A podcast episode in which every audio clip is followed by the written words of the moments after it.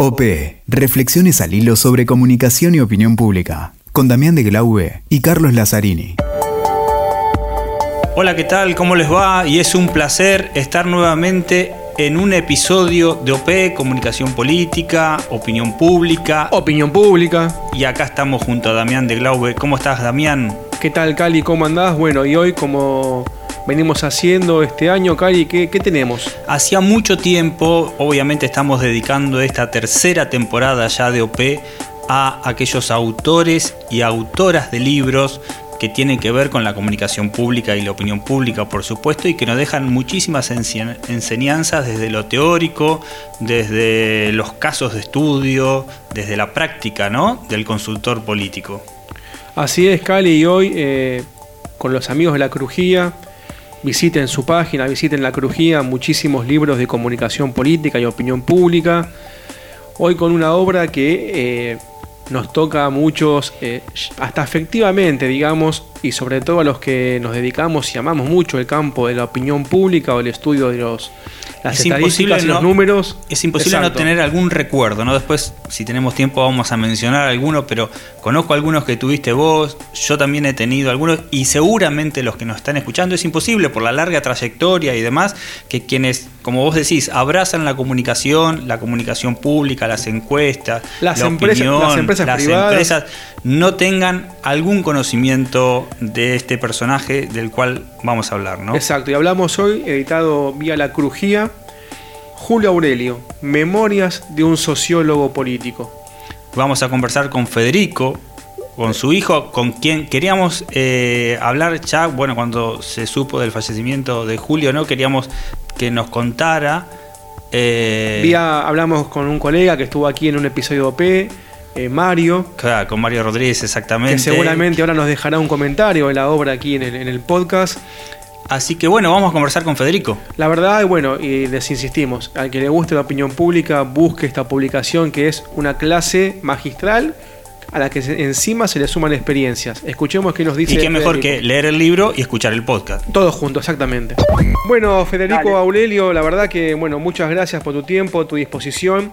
Y bueno, una obra que para quienes fuimos alumnos de Julio Aurelio, un pionero en la opinión pública, no solo en Argentina, sino en Iberoamérica, esta obra es, yo la llamo una masterclass. Tenemos desde la descripción de las teorías de Lippmann a la fecha, con un montón de experiencias profesionales que enriquecen muchísimo la lectura. La primera pregunta es un poco obvia, para un ida y vuelta en este tiempo, sino cómo te sentís vos, no solo como hijo, sino como alguien de la opinión pública, de la consultoría en opinión pública, respecto a esta obra, ¿no? Porque tenés experiencias que han dejado la vara alta y que hay que explicarlas de manera bastante... Eh, lo hace muy fácil Julio Aurelio, pero son bastante complejas en tiempos donde se le llama encuesta cualquier cosa. ¿Cómo vivís vos esta experiencia plasmada en la obra de tu padre, ¿no? de Julio Aurelio? Bueno, es muy interesante la pregunta. La verdad que eh, este libro, como bien contabas vos, puede ser evaluado desde muy este, desde muchas ópticas, ¿no? Desde teórica, desde la óptica de los especialistas de campaña, desde la óptica de los especialistas de comunicación. Yo no puedo dejar de verlo o darle prioridad desde la óptica familiar.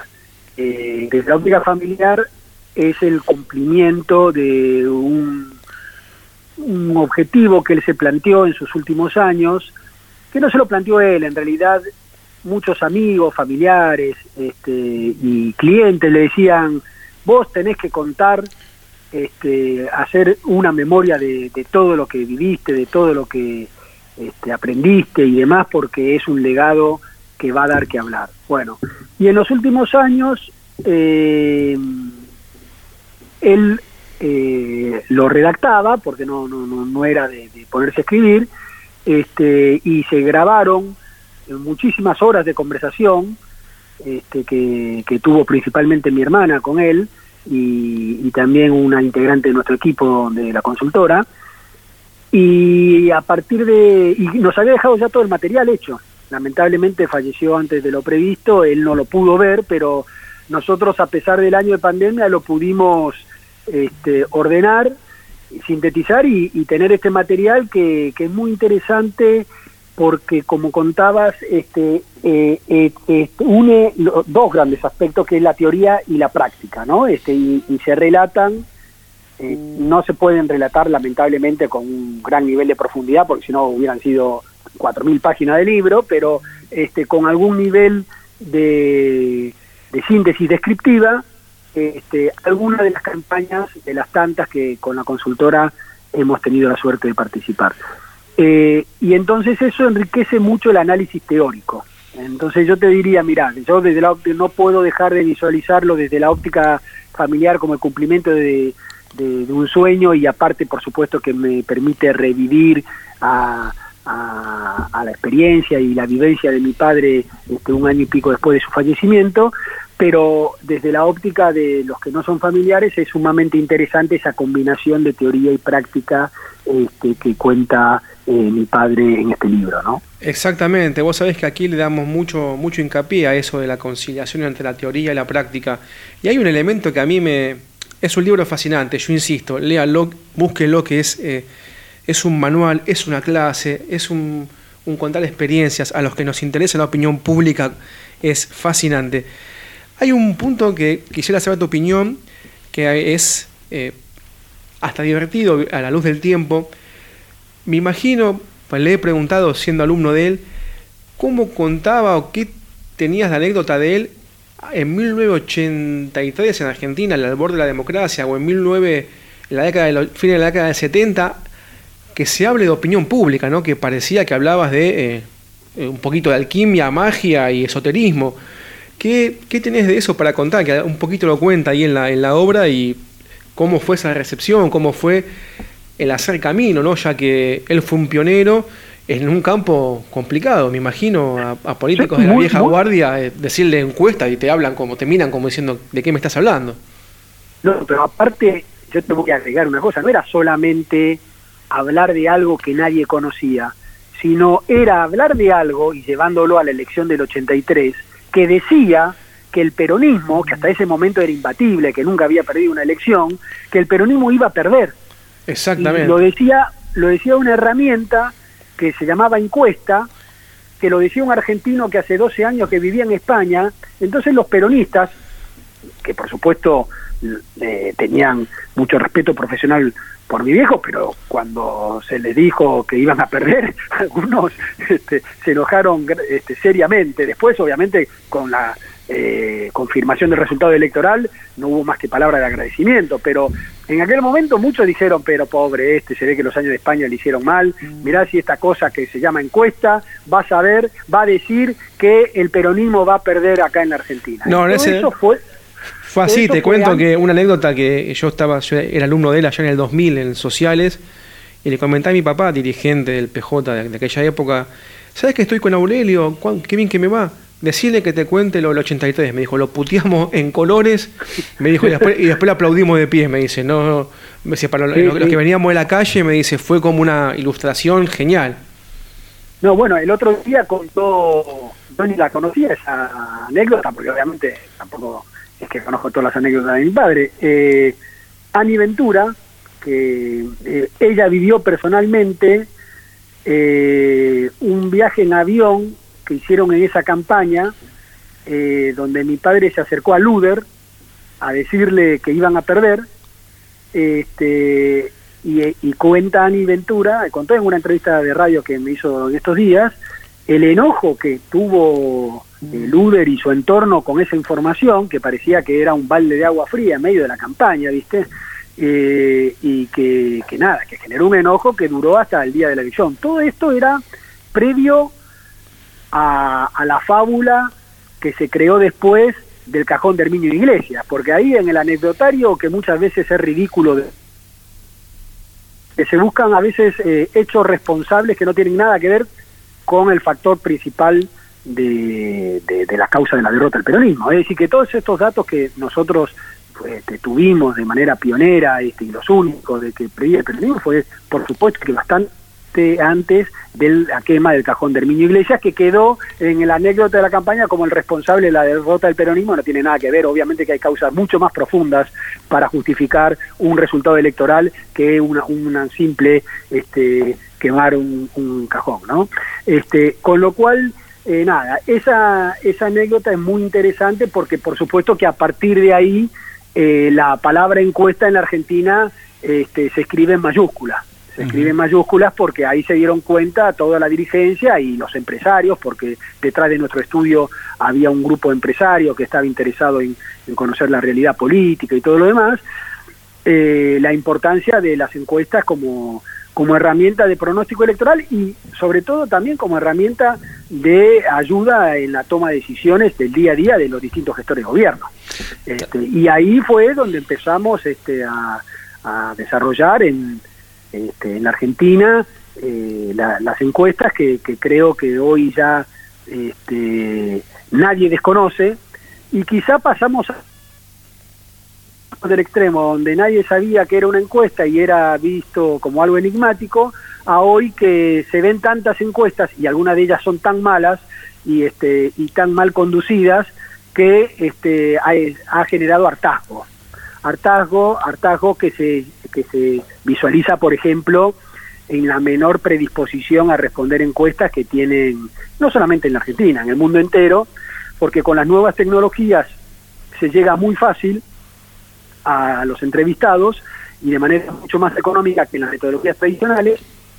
Entonces, cada uno de nosotros hemos recibido cientos de encuestas y por eso no respondemos todas. Y eso hace que este, el trabajo sea mucho más complicado porque si ya es un trabajo complicado hacer que una muestra represente bien un universo, mucho más complicado cuando eh, hay un eh, 9 de cada 10 no te quieren responder encuestas.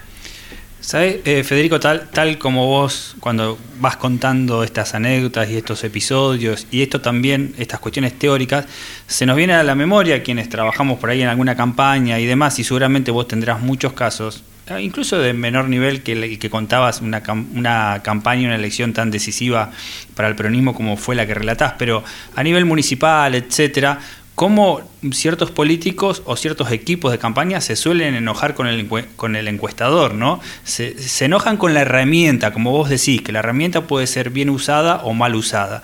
Eh, y puede ser bien usada para campañas como también para diagnósticos y desarrollar estrategias y se pueden cometer errores muy graves si se las usa mal. Eh, y también está aquellos que tienen miedo a que insulten al encuestador, aquellos y, y, encuestadores que prefieren mentir. Entonces, está bueno esto de ir con la verdad y decirle el resultado, por más que se sabe que no va a gustar del otro lado, ¿no?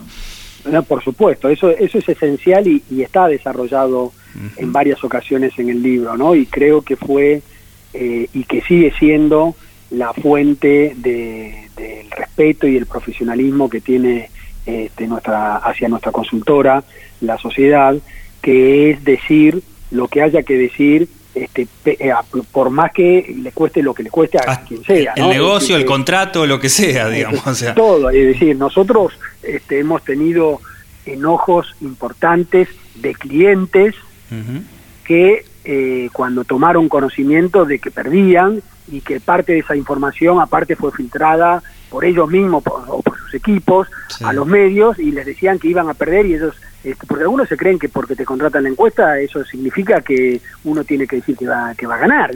a, Nosotros, a nosotros por suerte como saben con qué bueyes aran, ¿no? Los clientes. A nosotros, pero, por suerte, e, ese tipo de clientes no nos, no nos tocan, por suerte. Pero yo sé que algunos de, de los dicen que hacen encuestas les toca ese tipo de clientes este, justamente y les tocan ese tipo de clientes porque son este, los únicos que son capaces de recibir este, un pedido de, que un resultado sea favorable y por ahí lo aceptan. En nuestro caso nos ha generado muchas veces dolores de cabeza, pero preferimos transitarlos. Y hay una un riesgo mayor a veces que el de los clientes, mm. que es cuando uno tiene una información que es contraria a la opinión publicada.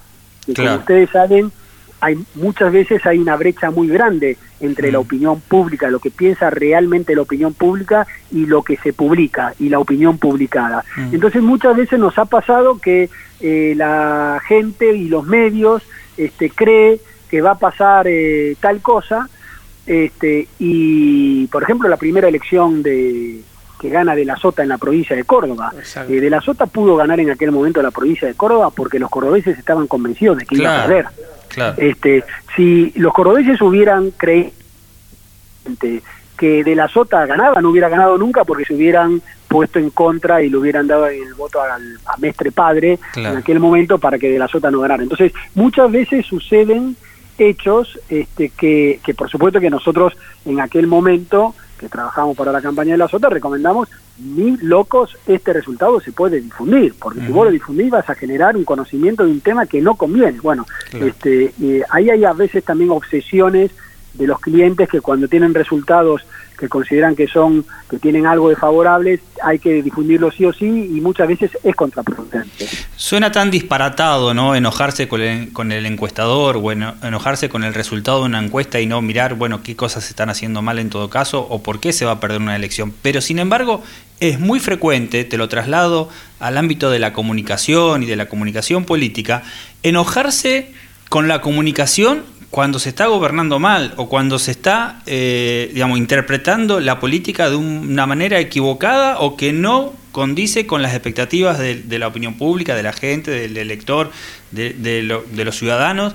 Digamos, no hay una coincidencia y es muy común, esto que parece disparatado en algunos casos, es muy común decir la culpa es de la comunicación, ¿no? Sí, sí, sí, eso es, es tal cual. Este, yo tengo eh, cientos de anécdotas graciosas sobre ese tema, no sé, eh, recuerdo puntualmente un intendente que estaba muy mal evaluado, uno del conurbano, este, y entonces yo eh, le muestro, mira, eh, seguridad mal evaluado, pavimento mal evaluado, todas las áreas de gobierno estaban mal evaluadas. Y termino de decirle todo eso, decir que era una descripción de cuáles eran las, los factores de la mala valoración y el mal humor que tenía este, la gente de ese municipio con, su gestión de gobierno y me termina diciendo, acá es que no estamos comunicando bien lo que estamos haciendo. Claro, claro. No, a ver, vos te reís, pero que te digan, por ejemplo, si estamos haciendo un montón de cosas, la gente no lo ve porque estamos comunicando mal, asfaltamos tantas cuadras, pusimos tantas cámaras de seguridad, pusimos tanto esto, mirá lo que hicimos, lo estamos comunicando mal. Ah, el, saber colectivo es muy difícil que se equivoque. Se puede equivocar, alguna vez se ha equivocado, pero el saber colectivo, cuando opina que algo no está funcionando bien, es porque realmente no está funcionando bien. Y ahí no hay campaña de comunicación que valga. ni cuando funciona, no es producto del éxito de una campaña, y cuando no funciona, tampoco es producto de una mala campaña. Esto es, funciona o no funciona, y la gente lo sabe y más cuando le estás preguntando sobre temas que tienen un claro conocimiento porque están cercanos a ellos. Este, entonces, eh, bueno, eso es parte del trabajo que, que uno hace con sus clientes para, para explicarles que no se confundan, que sepan con claridad cuáles son los factores que hay que tener en cuenta y, y brindarles información para que tomen decisiones y que tomen decisiones en beneficio de, de la sociedad, ¿no? Y Federico, ahí en el libro también hay algo que me parece, hablábamos con Cali, sumamente interesante, que no está asociada a la encuesta o el estudio de opinión pública solamente a lo político, sino en lo que también fue pionero Julio Aurelio, el estudio del sector privado, ¿no? Y el insumo, la encuesta como insumo para las decisiones de la empresa privada. Algo que me parece sumamente interesante y que a las ciencias sociales nos viene un poquito bien, ¿no? Que nos levanta para que no se crea que es solamente el ámbito de lo público cosa con la que también fue, ustedes son pioneros. No, por supuesto. Este, vos fijate que eh, lo que más le interesa a los medios son las encuestas electorales, pero las encuestas electorales, en, nuestro caso, que somos una consultora donde el área de investigación política es muy importante, no deja de ser una, un área menor dentro del conjunto de áreas de investigación que uno tiene. Eh, lo que pasa es que, claro, no, no tienen las otras investigaciones la difusión que tiene esto, pero nosotros, por ejemplo, en este momento, hoy, puntualmente, el año 2021, en medio de la pandemia y demás, estamos haciendo estudios de turismo, estudios sobre el área de salud, estudios sobre el área de educación, estudios sobre el área de transporte. Es decir, que uno este, utiliza la investigación social en muchísimas áreas, este, independientemente de, la cuestión política, este, que hacen que nada, que la consultora se enriquezca con todos los análisis de las distintas cuestiones este, que se le van solicitando y demás, y que te permite tener un espectro de trabajo súper amplio que, es mucho mayor que, la investigación política, que también es apasionante, pero que no deja de ser una de las tantas áreas que, se desarrollan. Y después, por supuesto, también están este, las áreas de investigación de mercado, que no son este, en nuestro caso este, no tenemos, no, desarrollamos intensamente el área de investigación de mercado, si bien hemos tenido bastante especialidad en, en el área de servicios públicos como telefonía y demás, pero eh, pero nada, la diversidad de áreas de investigación que uno tiene con la opinión pública es infinita y, se ha ido desarrollando a lo largo del mundo este, como una herramienta esencial para la toma de decisiones. Por eso recomendamos eh, fervientemente a todos aquellos, y sabemos que es mucho la gente que está interesada en los temas de comunicación, de opinión pública, de campañas, de empresas, como decía Damián, de este, tomar decisiones y demás, de conocer, de, tener buenos diagnósticos.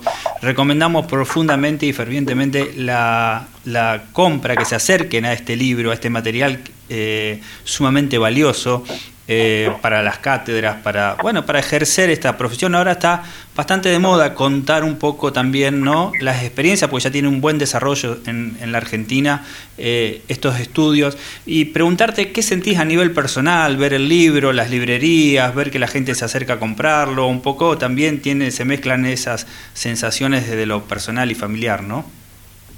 Bueno, ahí la verdad que este, cuando eh, falleció mi viejo, este, fuera de, del impacto familiar, ¿no? que, eso me generó y todo lo demás, eh, lo que más me sorprendió en aquel momento, no tanto tampoco la repercusión en los medios, que también me imaginé que, que podía ser importante y demás, pero lo que más me impresionó y me, este, y me alegró y me dejó el recuerdo este, es el reconocimiento por parte de los colegas y de, de que comentaba recién Damián, ¿no? de los que estudiaron con él y todo lo demás, de, todo el mundo académico y del mundo profesional vinculado a la, al trabajo de mi viejo. Bueno, algo parecido este, pasa con esto, ¿no? con el con el impacto del libro, ¿no? que independientemente de si después este, va a generar o no ventas en las librerías, este, eh, el desarrollo que tenga en los medios y,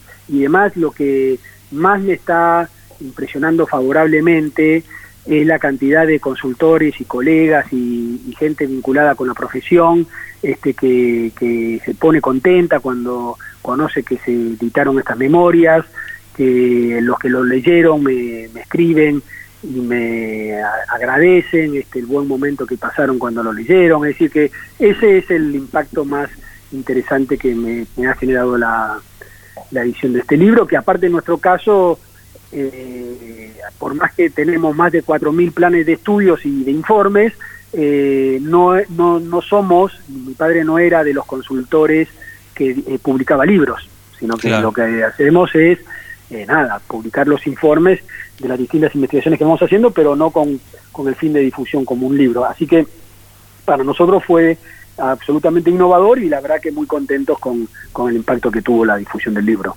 Bueno, Fede, qué, qué alegría y nada, me sumo en una, caigo en un, en un espacio común, pero yo me acuerdo con un colega mío que en esa época estudiábamos, había sido justo el año del atentado de las Torres Gemelas, ahí en Sociales, en el segundo piso, que a los 20 años, con, eh, en el 2000, imagínate lo que era salir a, después a la, vida, a la vida laboral, Siendo politólogos, le paramos a Julio Aurelio dos veces en la clase, antes de la clase y una vez después, preguntándole cosas, como lo del 83, como lo de eh, la consultora, como la experiencia laboral en la opinión pública.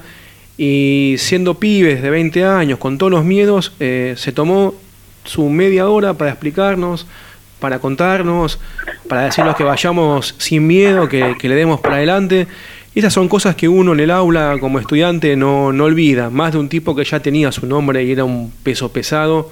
Así que nada, caigo en un espacio común, pero bueno, también la pequeña anécdota y el pequeño homenaje de uno, que es alguna gotita en el océano, pero que en esa época uno le dio mucho, un empujón muy grande y nos sacó muchos miedos que teníamos como estudiantes. Así que me sumo bueno, al homenaje y vaya a este libro que es e insisto, para los, bueno, los que amamos la opinión pública es eh, oro en polvo. Bueno, gracias eh, Damián. Y aparte quiero reconocer que en tu caso, junto a un amigo y consultor como Mario Rodríguez, antes de saber que se iba a difundir este libro, eh, al poco tiempo del fallecimiento de mi padre me ofrecieron desarrollar este espacio este, para, para recordarlo. Y justo ahí en ese momento yo les dije, te conté a vos, este, mira, justo vamos a, a publicar en breve, después obviamente que, los tiempos pandemia dilataron un poco la, la, salida final, pero en aquel momento te anticipé que íbamos a sacar las memorias de mi viejo que estábamos ordenando este, y que podíamos aprovechar ese momento. Así que ese momento se dio ahora con esta charla y por supuesto que con todo gusto charlaremos en, nuevas ocasiones con, con temas vinculados a esto y otros temas también. Bueno, Damián, eh, te escuchaba recién lo que vos mencionabas de este episodio cuando estudiabas ahí en sociales.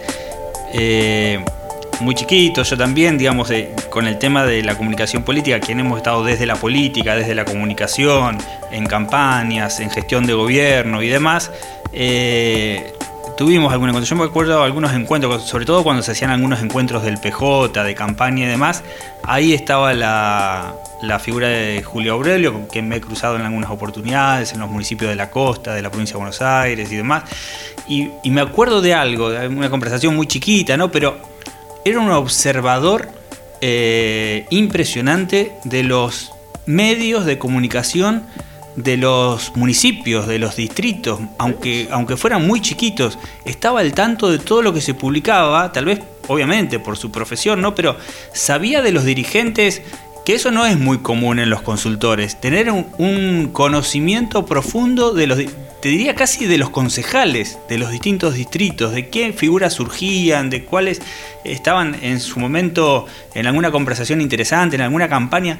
Tenía, para eso que hacía, recorría, hoy es mucho más fácil con los medios digitales, pero en aquel momento no, recorría y tenía acceso a los periódicos de los distintos distritos para estar al tanto de lo que pasaba, ¿no? Exacto, alguien que estaba muy bien sistematizado en sus datos. Véalo en el libro, él además habla de no solo los números de una encuesta, que son los que se ven de quién vota quién, cuál es la imagen, sino eh, comportamientos, cosas que te hacen analizar y dilucidar cosas a futuro, el voto eh, que migre de un candidato a otro, la, la, dificultad de las fuerzas políticas actuales.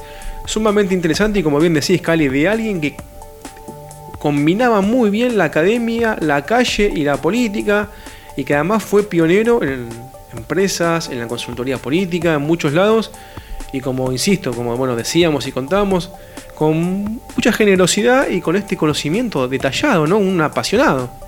Exactamente. Así que bueno, ojalá lo hayan disfrutado, que escuchen, me parece que es lo que apuntamos siempre, ¿no? Uno puede leer un texto, puede ver un video y puede escuchar un podcast también y tener, porque qué mejor que leer el libro y tener las reflexiones sobre el libro de Federico Aurelio. Exacto, también las que hagan ustedes, ¿no? Y nos contacten en... A través de redes sociales o a través de las distintas plataformas que buscan OP Podcast y lo van a encontrar. OP-podcast en WeTalker, Conversatorio, Spotify, iTunes, TN, en estamos en todos lados.